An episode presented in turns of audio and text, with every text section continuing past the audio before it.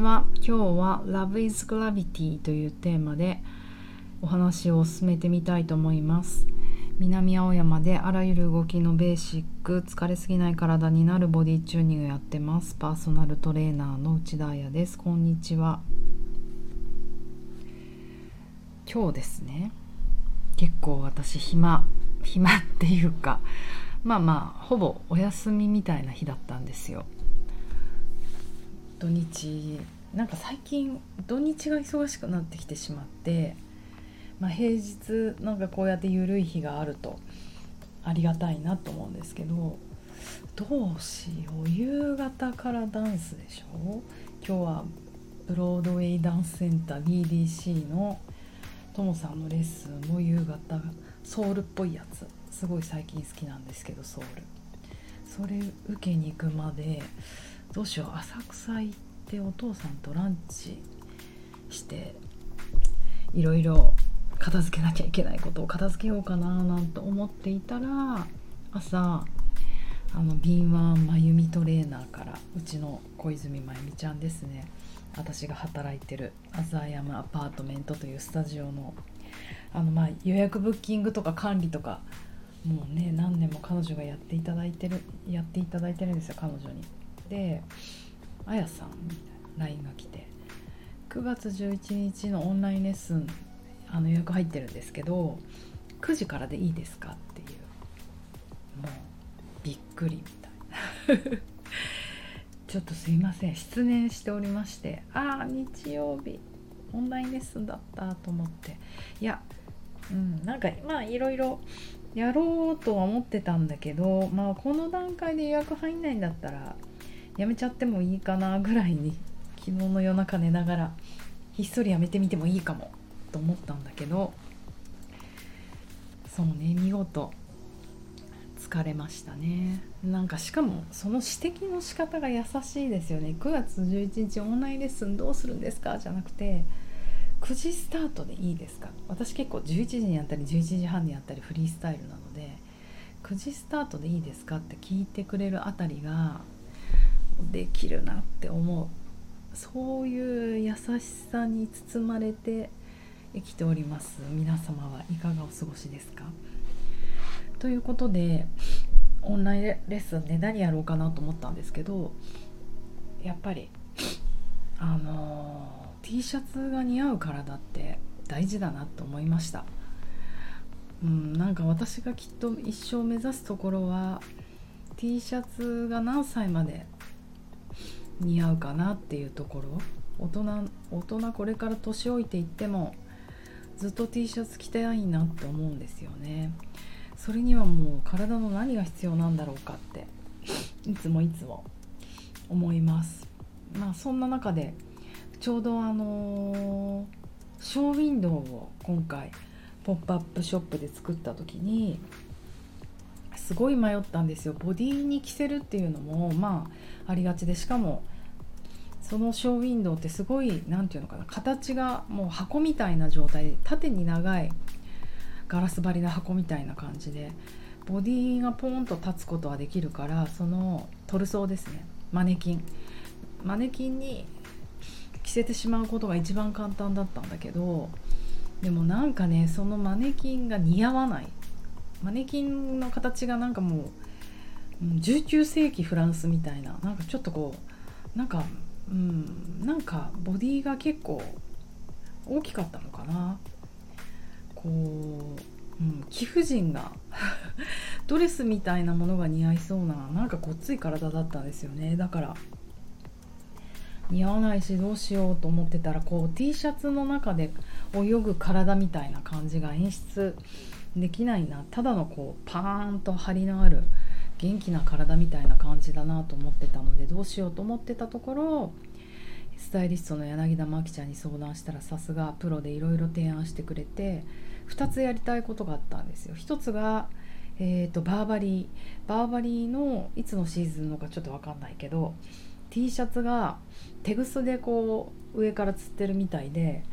あの風になびいてる。要はなんか不思議な感じであのあ違うなこれは手ぐすで釣ってないやえっと T シャツはどこかに固定されてるんですけどハンガーにかかったその T シャツの肩や裾やボディをいろんな方向から引っ張り合うんですね。えーと、それはリボンで、えーと、洗濯ばさみで押さえてそれにリボンつけて引っ張ったりそうすることで T シャツがこう四方八方に引っ張られるからちょっとこう躍動感が生まれるじゃないですか。なんかそれがすごく可愛いなと思ってあのもしよかったら私のインスタグラムに今日オンラインレッスンの宣伝載っけたんですけどそこにイメージカットで出てくるので見てください。バーバリーの T シャツ。そうその躍動感のある感じ浮遊してる感じが可愛いなと思ってそれやりたかった。あともう一つはもうものすごい巨大なバルーンを多分もちろんこれはヘリウムを入れてブワーンって上に飛ばしてそれが Y3 のあの幼児さんの Y3 です幼児山本の Y3 の真っ黒な黒いコートをこう浮かしてるんですよ。要は T シャツ風船に浮かんだ風船の下に Y3 のコートが吊り下がってるような感じが、うん、なんかこれはまあ不思議というよりは面白い。面白いというかまあ躍動感、うん、なんか服が浮いてるとか体が浮いてるっていうことがすごく私の今の気分だなと思ってその2つをやりたくなっちゃってその2つを合体させたのが中目黒のポップアップショップのウィンドウだったんです。実はものすごいものすごい頑張ったんです。その写真も載ってるのでよく見てください。なんかそのイメージを引っ張って体の体も浮遊してるみたいに動きたいなって本当思うんですよ。ダンスもカチカチ踊るダンスあんまりこう振り付けダンスみたいな韓流ダンスとかアイドルが踊るようなカチカチダンスとかがあんまり興味なくて、うん、なんかやっぱストリートダンス面白いなと思うのはこの浮遊感脱力感がすごくこう上手に踊れる人たちが多いってことです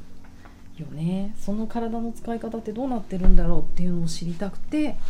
まあ今自分も一生懸命学んでるって感じなんですけど結局何かっていうと重力をどれだけうまく操か操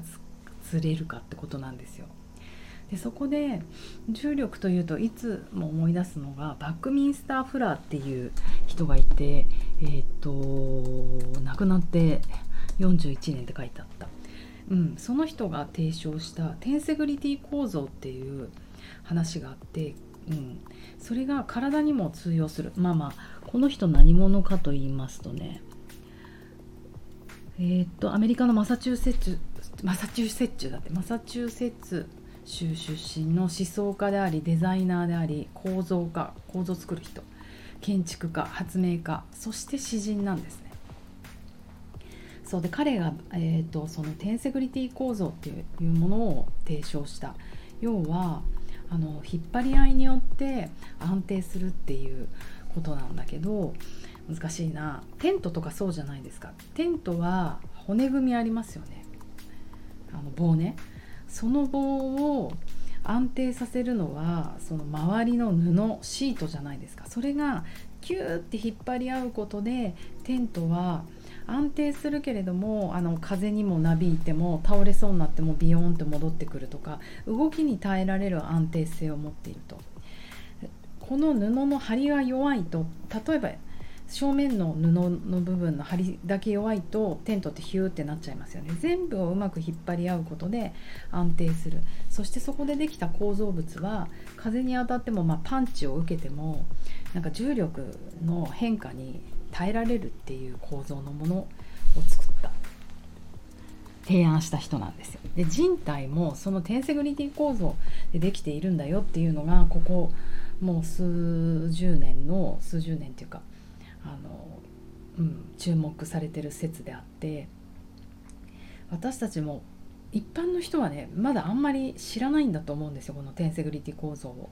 だからいい姿勢しましょう。あの綺麗な体で美ボディでとか言うとみんなカチカチカチマウンテンポーズカチっていうあのそれはテンセグリティ構造と真逆っていうか対照的な構造で圧縮構造っていうんですね。その構造は何かっていうとピラミッドとか古代建築あの石でできた橋とかあのそういう石,、うん、石器時代石器時代って言わない。昔の時代にできたそういうものだったりするんですよ。うん、でもどう考えてもピラミッドとかって重力に弱いじゃないですか。こう横から攻撃バーンってされたらザラザラザラって崩れていきますよね。あと圧縮構造のあの構造物を強くしていくにはどうするかっていうと土台を強く、うん、ピラミッドを高く崩れないようにしようと思ったらどんどん土台の石を増やしていくしかないと。このテンセグリティ構造のものはそんなこう、うん、土台を強まあ人体もそうですよね。もし私たちの体強くしなきゃ圧縮構造でって思ったら足首とか足とか膝とか太ももとか足を太くしなきゃいけない。でも下半身が大きく太くなればなるほど動きづらくなりますよね。っていうように私たちの体どっちかというとテントなイメージで考えた方がいいんですよ。あなんかちょっと熱く語っちゃった。そんな話を日曜日にしながらちょっと動いていこうかなと思うのでオンラインレッスンきっと人少なくてお得だと思います。よく見えるから私が人数少ない方が。興味ある人は初めての方も来てください。そうそこでこのバックミンスターフラーさんをっていうといつも私が思い出したのは彼が詩人だけになんか28冊ぐらい本を出してるんですよ。でその彼の言った言葉の中で一番私がもう心に刺さってるのが Love, Love is Gravity 本当にあのちゃんとした言い方をすると正式な言い方ね。Love is meta, metaphysical gravity って言ってるんですね。このメタフィジカルっていうのは何でしょうね。日本語で訳すと形式上形式学的上って出ちゃうんですけどその日本語の意味がすいません。わからないんだよって感じですが何だろうね。あのー、ね、説明できない。ちょっと調べる。形式上とか形式上的というのは形を持ってないもの。哲学で時間空間の形式を制約とする感性を介した経験によっては認識できないもの。超自然的理念的なもの。むずい。まあそういう要は形のない愛愛であるってことですよね。あのの Love is metaphysical gravity だから愛は形のない重力のようなものだっていうまさにそうだと思いませんか？重力ってあのダンス上手い人たち動きの綺麗な人たちは重力を味方にしてるって重力をうまく扱ってる操ってるって言いましたけど本当私たちのあの悩みってあの体がね老化していくとかそういう悩みってほぼ重力との戦いなんですよね。なぜなら私たちは重力のある地球上で自分の体の重さを支えなきゃいけないから。だから筋力がないっていうのは自分を体を支える筋力がないってことでそれが衰えてくるからねそれとの戦い腰痛もそうじゃないですか。骨と骨背骨と背骨の間の椎間板が重力によってこうギューって縮んでくると、まあ、さっきの話で言うとそれがテンセグリティ構造が崩れるってことなんですけど引っ張り合いが体の。そうだから重力との戦いなんですよね。うんうん。でもなんか重力で支えられてるっていうところもあってあの重力がないところ要は宇宙とかに私たちこの普通の体で出されると体はあのくるくる回っちゃうしそれどころかなんかバーンってこう爆発しちゃいそうじゃありません？わかんない。おそらく適当なこと言ってますけどでも生きていけない宇宙服着てないとね生きていけないから生きていけないですよねあと五感の中で私たちが失ったら生きていけない感覚って確か、えーと、触覚であったと思うんですよ。で触覚は、えーと、結局その重力体にかかるいろんなものの方向性要は触ってあ床だとか分かるっていうのは触覚の力なので要は重力の方向性を失うと人ってもう立ってられないし生きていけないんだなっていうのをあの、まうん、確か学んだ気がするのでやっぱり重力はないと生きていけないんですよ。でそれも愛も一緒で愛ってラブってあのとても素敵なものだけれどももう至る所に愛は落ちている。だけどそのあまりに深い愛って重いじゃないですか。もう子供がね自立する時お母さんの母性愛が